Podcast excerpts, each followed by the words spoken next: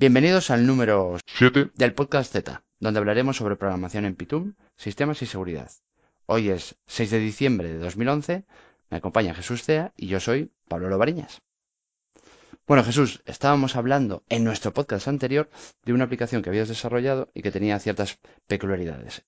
En el último podcast nos hablaste de cómo funcionaba a nivel de, entre comillas, instalación que realmente lo que hace es descargarse la aplicación cada vez que, que tiene que ponerla en marcha para tener eh, la máxima actualización. Pero creo que hay algunas peculiaridades más que tienen que ver con ya el funcionamiento de la propia aplicación, es decir, una vez descargada y puesta en marcha. Pues cuéntanos, ¿a qué esperas? Pues a ver, eh, realmente el programa tiene, tiene cositas interesantes. Eh, hoy, por segunda vez hoy, dos podcasts seguidos, poniéndonos al día. Hoy voy a hablar de una determinada solo, ¿vale? Ya hablaremos de, alguna más en el futuro. Eh, y es el uso de los filtros Bloom. Eh, los filtros Bloom es una, es una tecnología muy interesante y que, hablándolo con, con compañeros informáticos y, bueno, gente que, que se dedica a programar, eh, realmente no lo conocen, ¿vale? Y yo entiendo que es una estructura de datos muy útil, sencilla de usar, muy potente y que todo el mundo debería, todo el mundo que, que, trabaja con ordenadores, programando ordenadores, debería saber por dónde va. Entonces, si quieres, vamos viendo un poquito paso a paso la, las problemáticas que me he ido encontrando con el programa hasta que lleguemos al final al tema del, del filtro Bloom, que era la, la solución actual que estamos usando. ¿Te parece?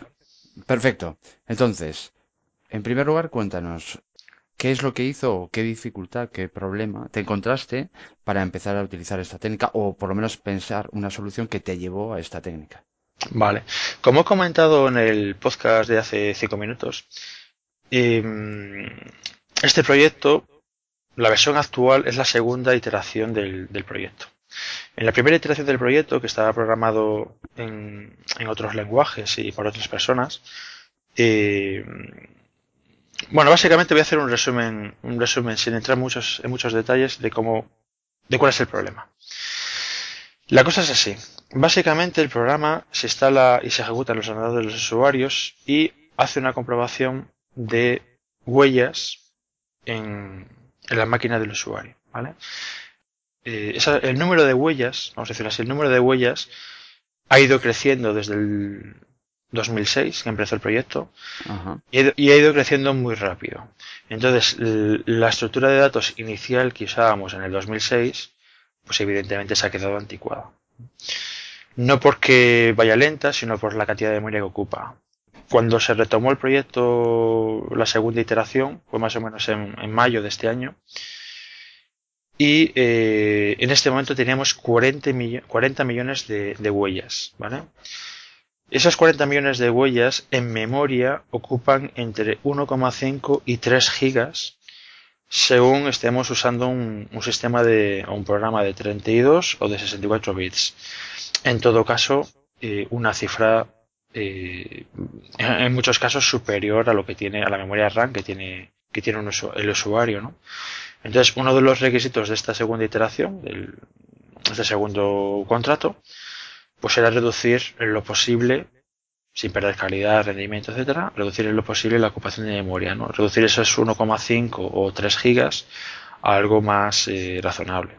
Entendido. O sea que el problema era que el programa en memoria era demasiado grande por la cantidad de datos, digamos, que, tiene que, que tenía que manejar. Claro, yo lo que me encontraba era que las huellas en sí, que se las descarga del servidor, ¿vale? No voy a entrar en detalles de dónde salen y cómo se las baja, etcétera, pero las huellas en sí eh, ocupaban unos 150 megas, que de por sí ya es una cantidad importante, pero cargadas en memoria para poder trabajar con ellas de forma eficiente, eh, ocupaban unos 3 gigas. Entonces, bueno, pues eh, eso había que solucionarlo de alguna manera. Eh, estas huellas, entrando en detalles, básicamente era una serie de eh, de 40 millones de números de 32 bits, ¿vale? Desde 0 a 4.000 millones, eh, 32 bits, y básicamente es una lista. Entonces, el programa lo que hace es calcula números en huellas en la máquina del usuario y simplemente comprueba si esos números calculados están en esa lista o no. Entonces en Python o en Python lo que utilizaba era un, set, eh, ya sea con el módulo externo en las versiones antiguas de Python o con, con, el, el, tipo de datos set ya nativo en Python 2, creo que a partir del 2.4 me parece, o el 2.5. Eh, pero claro, esos 150 megas, esos 40 millones de huellas, al transformarlo en un set, eh, se amplía bastante. Y se amplía pues eso, a los, al, giga y medio, dos, eh, 3 gigas. Entonces, bueno, pues me puse a pensar cómo, cómo reducir eso sin perder calidad y, y, bueno, se me ocurrió una cosa que reducía de 3 gigas a 512 megas. Una reducción importante. ¿Y cómo, cómo conseguiste esto? Pues básicamente eh, yo estaba obsesionado con que los datos en, en, la red y en el disco, lo que se transfería medía unos 150 megas nada más, pero luego se ampliaba 10 veces, se ampliaba 10 o 20 veces a 1,5 o 3 gigas, ¿no? Pero realmente los datos en brutos eran 150 megas. Entonces estaba obsesionado en cómo trabajar con esos 150 megas de forma más directa, eh, sin tener que crear estas estructuras grandes en memoria, ¿no? Y se me ocurrió una opción que son, es la siguiente. Como el universo de, de valores para esas huellas eh, son 32 bits, ¿vale? Es decir, hay 4.000 millones de valores posibles. Y yo lo que quiero marcar de esos 4.000 millones de valores posibles, vamos a ir despacito para, para intentar no confundir a la gente, de esos 4.000 millones de valores posibles, esos 32 bits de valores posibles, marcar de alguna manera los que realmente están en la lista y los que no. Entonces, como son dos estados, o estás en la lista o no estás en la lista, pues lo que necesitas es un bit, ¿no? Entonces se me ocurrió decir, bueno, puedo tener 4.000 millones de bits, que suena mucho, y cada uno de esos bits, que puede ser 0 o 1, ponerlo a 0 o a 1 según ese valor esté en nuestra lista o no. Entonces tenemos básicamente 4.000 millones de bits, que son 512 megas. La parte también más interesante es que como ese fichero de control eh, son casi todos ceros con un 1% de unos, pues se comprime muy bien. ¿Y qué es lo que se pasa por la red? Se pasa una versión comprimida, es decir, genero esos, 500, esos 4 millones de, bits a cero, marco los 40 millones de bits a 1, lo que es un fichero de 512 megas, lo comprimo con un zip y lo que me sale es un fichero de unos 50-55 megas que es lo que pongo en el servidor. ¿vale? Y es lo que se van a bajar los usuarios. Los usuarios se bajan, bueno, el programa se baja a 55 megas, lo descomprime y lo guarda en el disco duro. Eh, con lo cual, eh, por un lado consigues que en memoria el programa ocupe menos y por otro lado consigues que se pueda comprimir para poderlo pasar a través de la red con mucha más facilidad. O sea, que por el mismo, con el mismo método, utiliza, eh, con el mismo método consigues dos beneficios importantes. Ok, muy bien. Entonces, ya hemos visto que este problema de la memoria lo resuelves mediante este sistema y... Pero claro, mm, una vez que lo pones en marcha y tienes esta matriz con los valores, etc., etc., eh, y empiezas a hacer las comprobaciones, mm, no cabe la posibilidad de que haya algún algún problema con esas comprobaciones. Quiero decir que en algún momento puede haber eh, lo que se llaman falsos positivos. Mm, no, te has adelantado. pero, pero, bien, pero bien visto, no, bien visto, bien visto. Así ya vamos planteando el, el, el siguiente paso, ¿no? Eh, en principio no, porque fíjate que tengo los 4.000 millones de valores posibles y eh, cada número que me entra eh, de los 40 millones lo he marcado, ¿vale? No hay duplicados. En realidad sí, porque esos 32 bits que me entran, esos números de 32 bits que me entran, a su vez son una reducción de la base de datos original. Bueno, es que es un tema de, cómo funciona el, de para qué sirve el programa, ¿no? Con lo cual, eh, en, la, en esa tabla que genero yo de 512 megas no hay falsos positivos, pero ya hay falsos positivos de entrada en que puede haber números de 32 bits que me están entrando que se correspondan a diferentes huellas originales, ¿vale? Pero bueno, yo en todo caso, eso ya, eh, bueno, formaba parte de los requisitos del programa, del de diseño, y era un tema que, bueno, era discutible, pero bueno, eran los requisitos del diseño, ¿no? Pero el, el, el de la cuestión es que yo ya consideraba que se había ganado bastante eh, reduciendo de 1,5 gigas o de 3 gigas a 512 megas. Y es una mejora muy, muy importante. Pero bueno, puestos a reducir más, el, el cliente le parecía, le seguía pareciendo mucho. Bueno, cuando, cuando estaba viviendo el día anterior, estaba viviendo con, con 1,5 gigas. Con lo cual, bueno, pues el cliente presionaba para reducirlo todavía más. El objetivo era llegar a, yo preguntaba, bueno, más, ¿cuánto más? ¿Con cuánto estarías contento, no? Y la respuesta que se me dio, que es una respuesta arbitraria, pero por tener una, una orientación, es si pasábamos de 512 a 128 megas, nos podíamos dar por satisfechos, ¿vale? El hecho es que pasamos a 32 megas, que es lo que, lo que voy a explicar ahora, si te parece. Sí, sí. La cuestión es que no puedo entrar en detalles de, de dónde salen los valores, pero al final a mí me entraban valores de 32 bits. Eh, esos valores de 32 bits mmm, hacía con ellos lo de la lo de los eh, el universo de, de, valores de, de, 32 bits, los 4.000 millones de, de bits posibles, de valores posibles. Pero bueno, ya hay una reducción inicial en, en la calidad de los datos de entrada. Es decir, ya, ya estoy utilizando valores de 32 bits, cuando los datos originales no son 32 bits, son otra cosa. ¿Vale? Entonces, aunque esa estructura de datos no tenga falsos positivos de por sí, sí que puede tener falsos positivos en el sentido de que ya los datos de entrada, las huellas, están viciadas. No tienen toda la calidad que tendrían, porque estoy utilizando 32 bits cuando los datos originales tienen 128 bits. ¿Vale? Básicamente cogíamos los 128 bits originales de cada uno de esos valores, los reducíamos a 32 bits, ahí ya aparecen colisiones, que son los, los eh, falsos positivos, ¿vale? Y generábamos esta estructura de, de 512 megas. Pero bueno, como en este, en esta segunda eh, iteración del proyecto había cierta flexibilidad a la hora de obtener los datos, ¿vale? Podíamos cambiar el proceso de obtención de datos.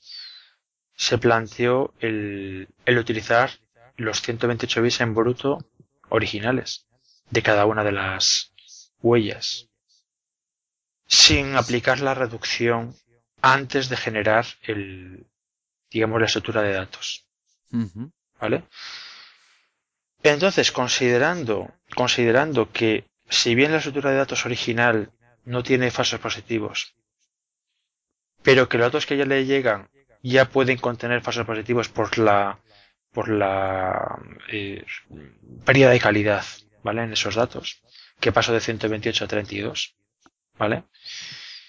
Ya el programa tenía que considerar, tenía que tener en cuenta que podía tener falsos positivos, no por la estructura en sí, sino por los datos que estaban llegando. Pues me planteé qué ocurriría si trabajase con estructuras de datos que de por sí eh, tienen falsos positivos, ¿vale? Es decir, valoré qué ocurriría si en vez de hacer la, la, pérdida de calidad en los dos originales y luego esos datos originales ya reducidos pasarlos a una estructura sin pérdida de calidad, sin falsos positivos, hacerlo al revés. Coger los datos sin pérdida de calidad y meterlos en una estructura que contenga falsos positivos. ¿vale? ¿Qué podría salir de ahí?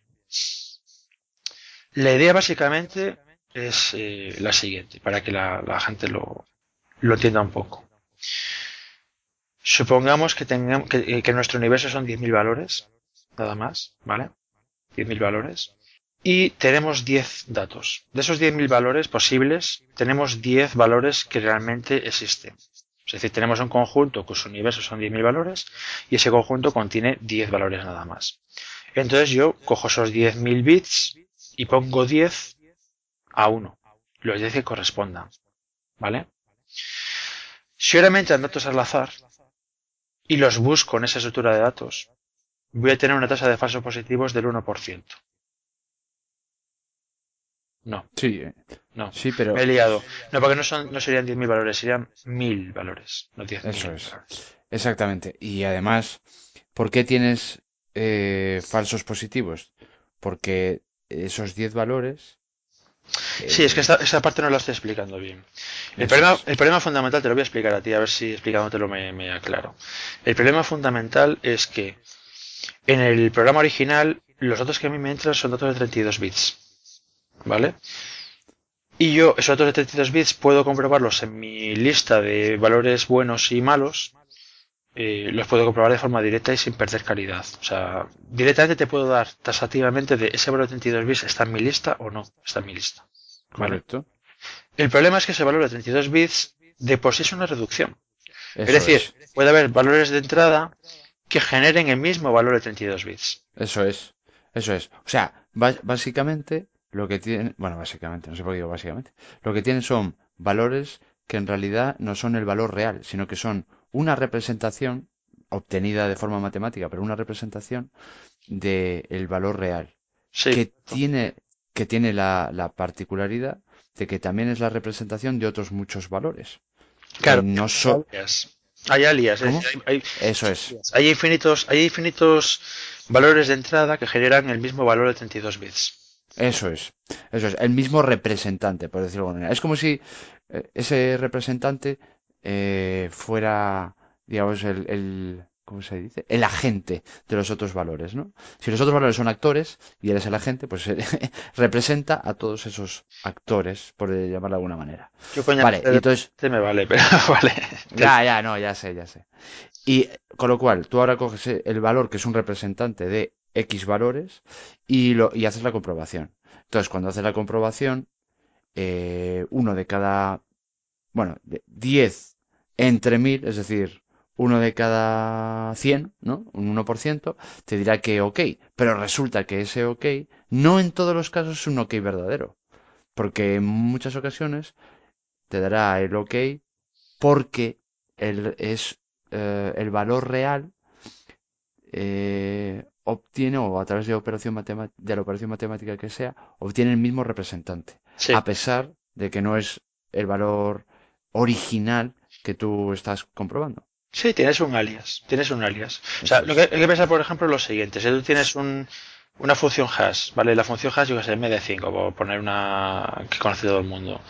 El Sí. MD5, el MD5 genera un valor de 128 bits al final, ¿vale? eso es Pero cualquier fichero que le metas, o cualquier, sí, cualquier fichero que le metas genera un valor de 128 bits.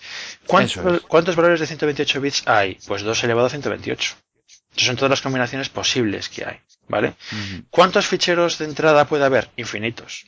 claro Con lo cual, evidentemente, hay ficheros de entrada que coinciden, que tienen el mismo hash. eso es El misterio es que, o sea, cómo, cómo encontrarlos, ¿no? Pero matemáticamente es evidente que los hay, ¿vale? sí sí Y en este caso ocurre igual, ¿eh? y además ocurre de forma mucho más trivial porque estamos trabajando con 32 bits. Entonces tú puedes tener, por ejemplo, dos hashes completamente distintos en 120, o sea, los 128 bits del hash, 96 son diferentes y hay 32 que son iguales, ¿vale? claro y como yo me estoy quedando con esos 32 por pura mala suerte, pues ahora tengo dos hashes distintos, que su trozo de 32 bits, el trozo más de menor peso, por ejemplo, eh, es el mismo, ¿vale? sí Con lo cual ya tengo dos, dos eh, datos de entrada cuyo representante va a ser el mismo y en los dos casos será un positivo o un negativo, según tenga un 0 o un 1, ¿no? Pero para Ajá. los dos, pero para los dos tendrá el mismo dictamen, o es, o es positivo o es negativo, ¿vale? Cuando pudiera ser que uno de los ficheros fuera eh, tuviese un hash de nuestra lista y otro no. Entonces, el tema es, si tú tienes, si tú tienes eh, mil, un universo de mil valores posibles, vamos a volver a empezar un poco, mil valores posibles, y de esos mil valores hay diez eh, que realmente existen, pues estaría cogiendo esos mil, esos mil bits y metiéndole 10 unos en posiciones aleatorias, donde coincida, ¿vale? Si ahora me empiezan a llegar valores de entrada y lo que estoy haciendo es una búsqueda, ¿vale? Los valores de entrada vamos a suponer que son aleatorios. ¿Cuál es la probabilidad de que esos, eh, de, que un valor de entrada determinado coincida por pura mala suerte en uno de los bits que, que puse a uno al principio? Un 1%. correcto pero es que esa sería incluso la probabilidad tanto de que sea un valor digamos eh, re- no, ¿cómo, no sé cómo decirlo exactamente. Es decir, tú coges un valor cualquiera al azar y lo, y lo, y lo comparas con los valores que tienes en esa tabla.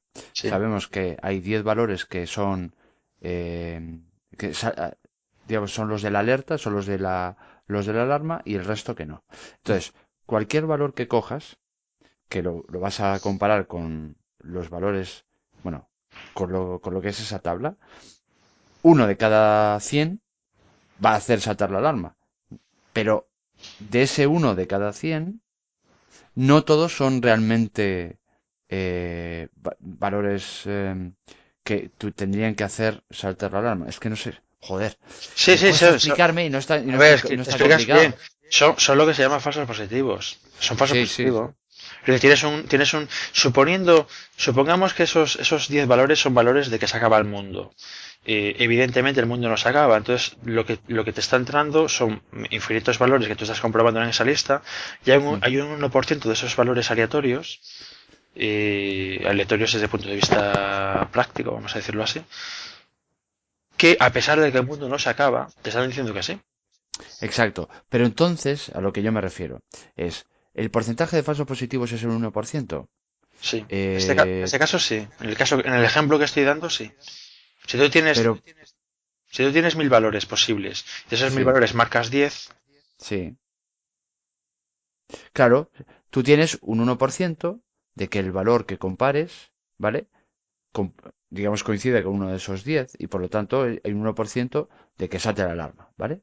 Sí. Pero es a- ese valor que tú estás comprobando o esa serie de valores que tú estás comprobando pueden hacer saltar la alarma siendo real, es decir, realmente hay una alarma o siendo un falso positivo, es decir, esa alarma que hacen saltar no deberían haberlo hecho saltar. ¿Me explico? Ahora, ¿entiendes Sí. lo que yo te quiero decir? sí.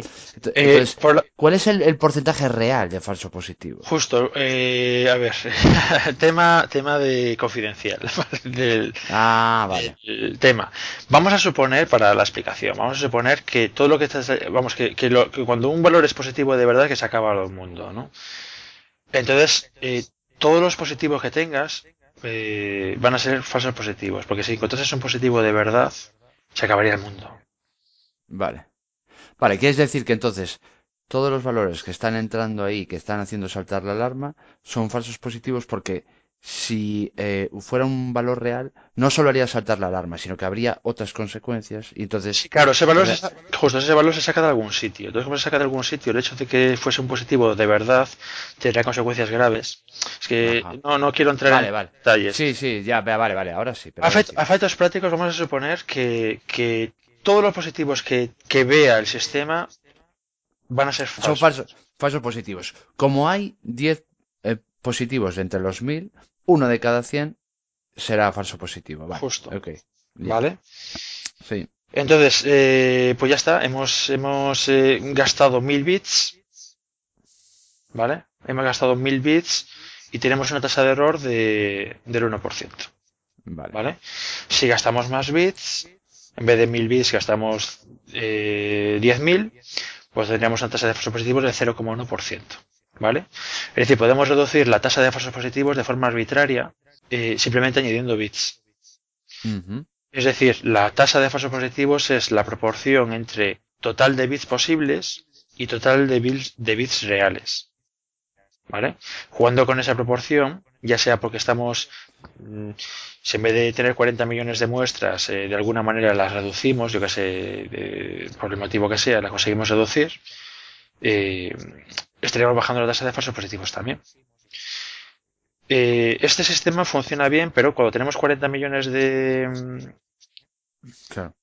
cuando tenemos 500 millones, eh, 40 millones de muestras, para tener una tasa de positivos del 1%, tenemos que tener 4.000 millones de bits. Es decir, precisamente los famosos 512 megas originales.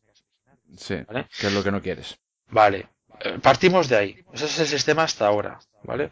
Voy a reducir los números. En vez de hablar de 4.000 millones, etcétera, voy a hablar de, de 10, 10 valores, 1000 valores, que son potencias de 10, que son más fáciles para nosotros. ¿Vale?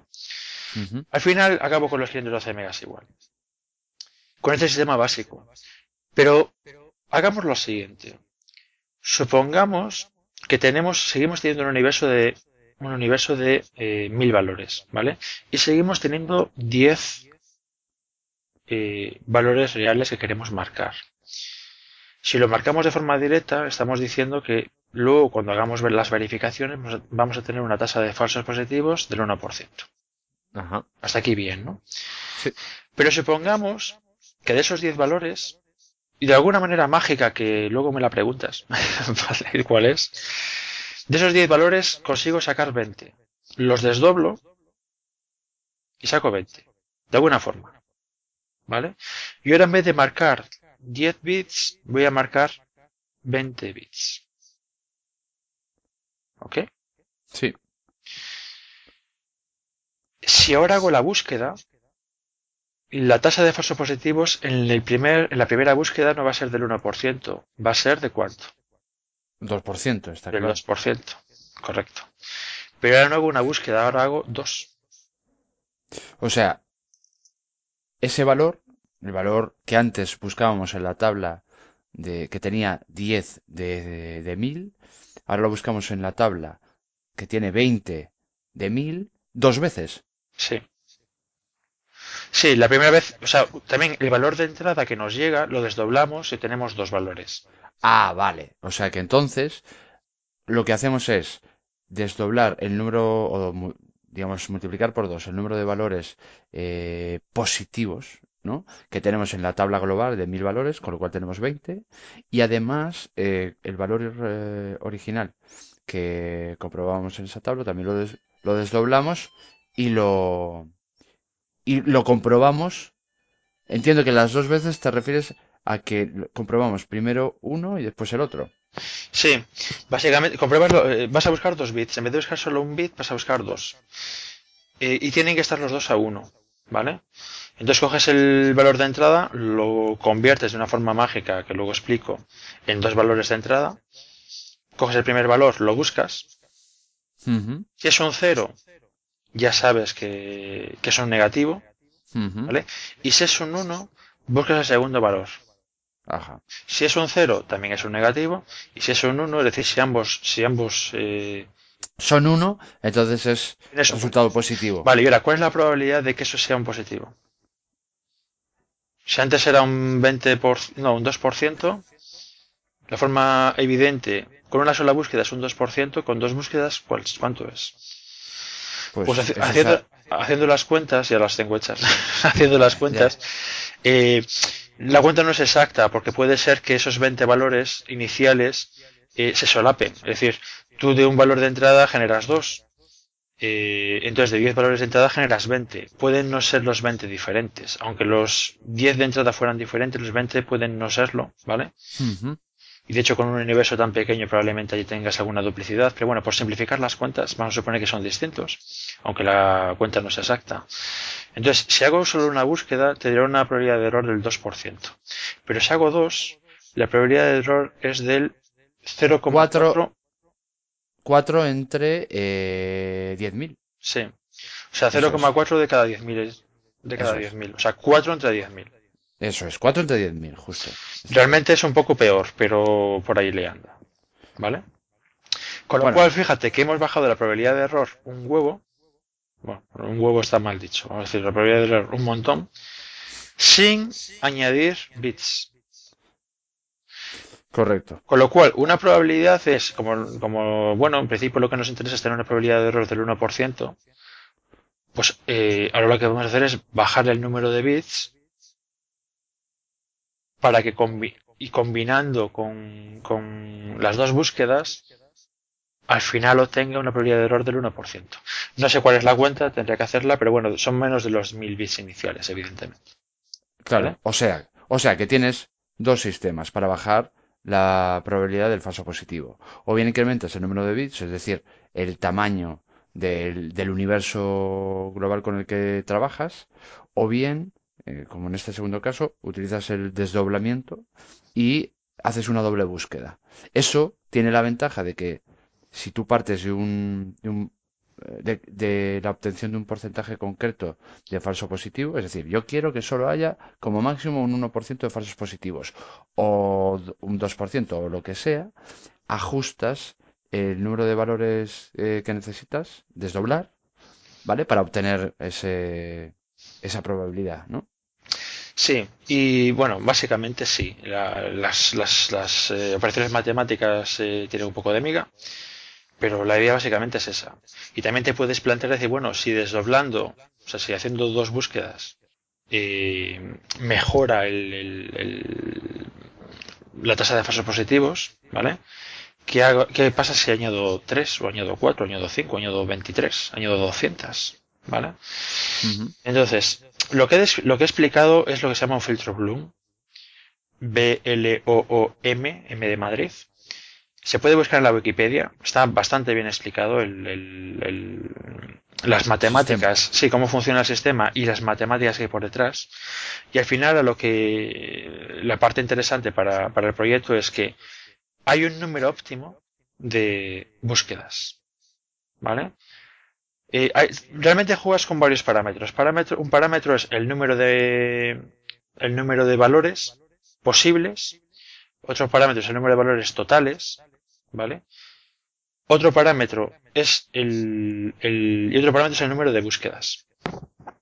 Con, e- con esos tres valores te sale un porcentaje de falsos positivos que puedes despejar en las ecuaciones y hacerlo al revés, es decir, a partir de un número de del número de valores que tienes de entrada y del número de, de- del nivel de falsos positivos que quieres, puedes obtener cuántas búsquedas eh, tienes que hacer.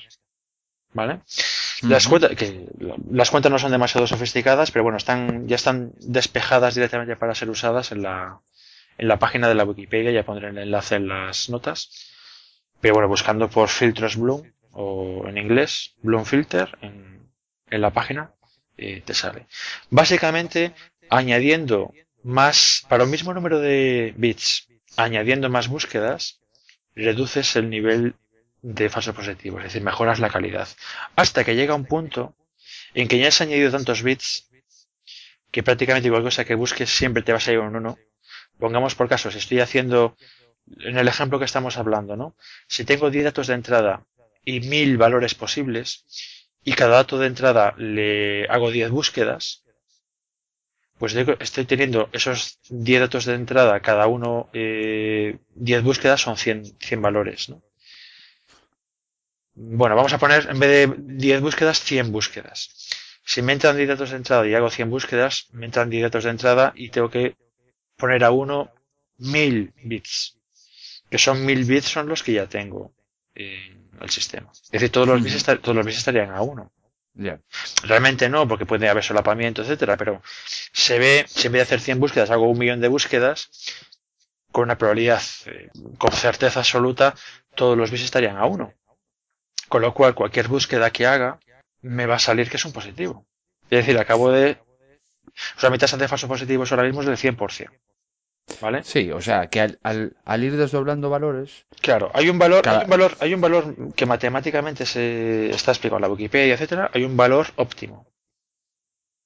Que para este caso de, de, de 1010, no sé cuál es, eh, pero bueno, que está, es un logaritmo y una operación logarítmica, Bueno, sí. Voy a calcular a mano. se calcula y punto. Pero justo, Vale. que son, yo imagínate, pongamos por caso, son 7. ¿Vale? Entonces, si hago 7 búsquedas, tengo la menor tasa de, de pasos positivos. Si hago menos, la calidad es un poco peor, y si hago más también. ¿Vale? Ya. Eh, y básicamente, pues este es el, el- cómo funciona un filtro Bloom. No tiene mucha más historia. Entonces, con los parámetros que tenemos nosotros, es, funciona de la forma siguiente. De los 40 millones de entrada, de datos de entrada, eh, realmente haciendo una limpieza general, etcétera, nos quedamos en unos 20, creo que 25 millones aproximadamente, ¿vale? Y el, el objetivo es una tasa de falsos positivos de aproximadamente el 1%, ¿vale? Haciendo los cálculos y considerando además que por las características del programa no las, las eh, ecuaciones no se pueden aplicar directamente. Pero bueno, eh, al final mm, el tamaño que me sale del filtro Bloom es de 32 megas. ¿Vale? Es decir, con 32 megas tengo una tasa de falsos positivos aproximada, incluso algo mejor del 1%. Mm. Con lo cual hemos pasado de 512 megas de entrada a 32 megas. cuando el objetivo que me habían marcado era 128. Sí, sí. Lo cual es muy curioso porque luego decía, bueno, ya que estoy en 32 megas y el objetivo era 128, pues puedo usar 64 megas, por ejemplo, y bajar la tasa de positivos más. Es decir, en vez de tener un 1%, tener menos de un 1%. Ujú. Pero no, porque eso tiene otras implicaciones, en algunos casos eh, eh, de contrato que, que no queríamos violar. ¿no? Entonces al final nos hemos quedado con la tasa de 1% y 32 megas. Seguramente cuando el número de firmas suba, ahora mismo estamos en unos 25 millones, cuando el número de huellas eh, suba, pues iremos subiendo también el tamaño de, del, del filtro Bloom. Una cosa interesante es que eh, co- comenté, bueno, es un tema de lo que se llama, bueno, el, del tema de la entropía, ¿no? Cuando teníamos los 512 megas, teníamos un 1% de unos, que es muy bajo, con lo cual se podía comprimir muy bien, ¿vale? El filtro Bloom, a nivel de teoría de la información, a nivel de eh, lo que se llama contenido de, de información, es óptimo. Es decir, un filtro Bloom no se puede comprimir. Si lo comprimes, si intentas comprimirlo, generas un fichero más largo, no puedes comprimirlo, ¿vale? De hecho, esa es la demostración de un de que un filtro Bloom para ese tipo de datos, para, para una matriz de, de- para una matriz eh, binaria eh, que quieres eh, ver si un dato está eh, visible o no, está presente o no, el filtro Bloom es óptimo. Y una de las demostraciones es esa, es decir, el nivel de entropía es del, del 100%. Es decir, la probabilidad de que un bit determinado sea 0 o 1 es del 50%. Exactamente. Porque si hubiera, si hubiera una desviación, podrías comprimirlo. Ajá. Se nos ha quedado un tema en el tintero y es, eh, tú estabas comentando que eh, este filtro, estos filtros Bloom em, diga- mm, se basan en que se desdoblan los valores para, para poder eh, mejorar el porcentaje. Entonces, ¿cómo se hace ese desdoble? Es decir, ¿cómo pasamos de los 10 que hablábamos antes entre 1000 a 20 entre 1000 y cómo hacemos para ese valor de entrada convertirlo en dos valores de entrada? Vale, la cosa funciona más o menos así. El dato de entrada que nos llega es un dato bastante gordo, grande. Es un número tocho. Son números de 128 bits, ¿vale? Entonces, por ejemplo, si tú tuvieses un... Si tu filtro Bloom midiese 32 elevado a 32 bits, los famosos 512 megas, tú puedes coger ese número de entrada de 128 bits, dividirlo en cuatro trozos de 32, ¿vale? Y en vez de quedarte con uno, que es lo que hacemos, lo que hacíamos antes, usas los cuatro y buscas en los cuatro, ¿vale? Con lo cual directamente ya he multiplicado, ya puedo hacer cuatro búsquedas a partir del dato original. Correcto. Sí, pero ¿y qué pasa con los datos de, de la tabla? Quiero decir... Ah, vale. Tú quieres decir que tienes la, la tabla de 512 megas, divides el valor de entrada en que son 128 bits en 4 Sí. y coges cada trozo de esos 4 y haces una búsqueda en esa tabla. Justo, esa será una opción, ¿vale? Vale. Eh, como, como, como no tenemos 512 megas, sino que tenemos 32 megas, Eso, ahí está. Eso pues es. lo que haces es, en vez de quedarte con 32 bits, pues te quedas con, pues son 8 veces menos, pues serán 29 bits. Entonces puedes hacer cuatro búsquedas y pico. ¿Vale? El problema es decir, bueno, y si quiero hacer 10 búsquedas, porque he calculado los parámetros de mi filtro Bloom a través de las ecuaciones de la Wikipedia, por ejemplo, y me sale que tengo que hacer 26 búsquedas, ¿no? De forma, e- de forma evidente puedo sacar 4, Ajá. estoy dividiendo, di- troceando. Pero ¿cómo saco un número arbitrario? ¿Cómo saco 27? Eh, hay gente, eh, lo evidente es coger esos, esos patrones de bits y, y remezclarlos, ¿vale? Es decir, coges, coges los eh, 128 bits y coges el primer bit, el segundo, el quinto, el 19. El 1, el 2, el 3, el 29, el 110 y el tal, los, los remezclas, ¿vale? Pero eso es, es complicado y no te da, mm, el, el problema es que hay correlación. Lo ideal, lo ideal sería que los valores obtenidos no tuvieran correlación. Si hay correlación, las matemáticas que soportan en los filtros Bloom fallan. Ajá. Es decir, vas a tener eh, una tasa de falsos positivos mucho mayor de la esperable a partir de las ecuaciones, ¿vale? Ajá, ajá. Eh, cuando yo me puse a investigar ese tema, a mí me salía para, para mis valores, para mis valores de falsos positivos, número de muestras, etcétera, me salía que tenía que hacer aproximadamente unas 10 búsquedas, ¿vale? Entre 10 y 12 búsquedas. Y lo primero que hice fue buscar patrones, bus- coger bits eh, por trocitos, ¿vale? Pero es complicado. Y tienes que andar trabajando con máscaras de bits muy grandes, etcétera, ¿no? Y investigando la bibliografía que viene en la página de la Wikipedia, que vienen bastantes artículos sobre los filtros Bloom, etcétera, ¿no? Pues me encontré varios eh, artículos eh, que básicamente estudian matemáticamente qué ocurriría si los valores tienen correlación. Lo ideal es que no tengan correlación, pero ¿qué ocurre si la tienen? ¿Vale? La teoría de todos los filtros Bloom es que los valores son independientes, no están correlados, son completamente independientes entre sí. Si yo empiezo a coger, si yo, si yo, y serían independientes si cojo cuatro, es decir, si cojo los, los 32 primeros, los 32 segundos, los 32 terceros y los 34, los 32 últimos, ¿vale? Son independientes. Pero en cuanto un bit lo utilizo varias veces, porque tengo que utilizar, tengo que hacer 12 búsquedas, ¿vale? Y a un bit lo tengo que utilizar varias veces, hay correlación. Porque si en un bit, Ah, en una búsqueda ese claro. bit es cero, en el otro bit va a ser cero también. Hay dependencia entre valores, ¿vale? Entonces, todas las operaciones matemáticas, toda la teoría de los filtros Bloom consideran que los bits son independientes, que los valores son independientes. La pregunta es, ¿qué ocurre cuando no son independientes? ¿Es catastrófico o no se nota? Esa es la pregunta, ¿no? Investigando la documentación, la bibliografía que aparece en la Wikipedia, me leí bastantes artículos, y al final a lo que llegué es que si tú coges los 128 bits, los divides en dos números de 64 bits, ¿vale? De forma evidente, o sea, lo partes por la mitad. Sí, Tienes sí. dos números de 64. Y ahora lo que haces es lo siguiente, coges el primer número de 64 bits y lo sumas al número de iteración multiplicado por el segundo número. Es decir, el primer, la primera búsqueda va a ser el primer número de 64 bits. La segunda búsqueda va a ser el primer número de 64 bits más el segundo número de 64 bits. La tercera búsqueda va a ser el primer número de 64 bits más dos veces el segundo número, etcétera. Con ese modelo obtenible, utilizable directamente a partir de lo que me están dando, que son 128 bits, la pérdida de calidad es muy baja.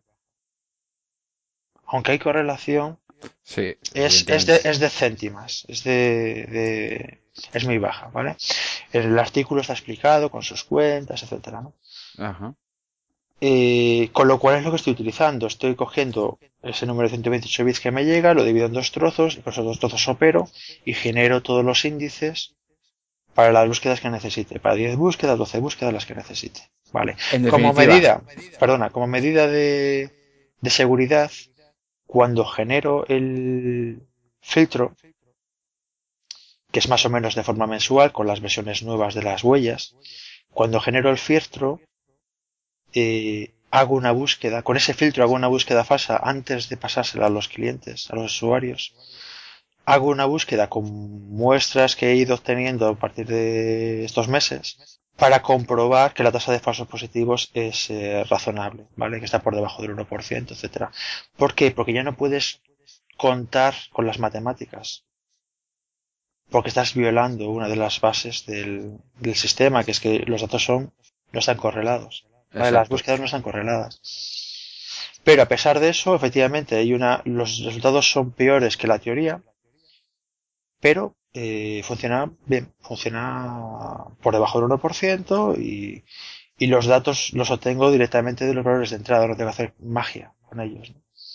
Sí, o sea que a pesar de que utilizas valores correlados, os- perdón, valores corre- correlados, como sabes que eso te va a modificar eh, relativamente poco el, el, porcentaje de falsos positivos, los utilizas y eso te facilita a la hora de hacer las búsquedas. Es decir, no tienes que andar buscando métodos extraños para poder hacer búsquedas con valores independientes, sino que utilizas una valores correlados y puedes hacer 10, 100, 500, las que se necesiten, Sí. con relativa facilidad. Y luego la, la parte importante es que eh, asumiendo el digamos el que se- el que el, el número de perdón el porcentaje de valores de falsos positivos se, se va a incrementar pero relativamente poco. Claro, y meto la parte esta de antes de propagar ese filtro a los usuarios, por si las moscas, ajá. eh, hago una, digamos, tengo una simulación, hago una simulación sobre ese filtro con valores que son positivos, con valores que son negativos. Eh, compruebo, por ejemplo, tengo 100 valores, por poner un ejemplo, tengo 100 valores que sé que son positivos y hago la búsqueda de esos, de esos 100 valores en el Bloom para asegurarme de que lo he generado correctamente, ¿vale? De que no tengo falsos negativos, que es la parte interesante, ¿no? Hemos hablado de las propiedades del filtro Bloom. El filtro Bloom, eh, tal como se usa normalmente, puede contener falsos positivos con un nivel de calidad eh, configurable, pero no contiene falsos negativos. Es decir, si un valor es cero, es cero. Si es uno, puede ser uno o cero con la probabilidad que hemos hablado de los falsos positivos, pero si es cero, es cero. Y esto es una propiedad muy importante. ¿vale? Eh, luego los filtros Bloom tienen, tienen otras propiedades interesantes, como que, por ejemplo, eh, puedes combinar filtros Bloom, es decir, puedes hacer un sistema eh, incremental.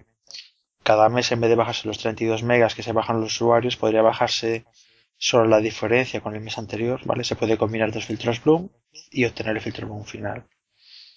Eh, eso no lo, estoy, eh, no lo estoy utilizando porque no se me ha pedido en el proyecto y la gente solo se está bajando unos 32 megas, que bueno, es una cantidad 32 megas mensuales es, es razonable, ¿no? Pero bueno, eh, resumen, eh, yo recomendaría a cualquier persona que sea un poco inquieta, cualquier programador que sea un poco inquieto y todavía no fina- familiarizado con los filtros Bloom, cómo se usan, para qué sirven y las matemáticas que tienen por detrás, que son asequibles, que le eche un vistazo a la, a la Wikipedia. Eh, ya pondré el enlace directo en, en las notas.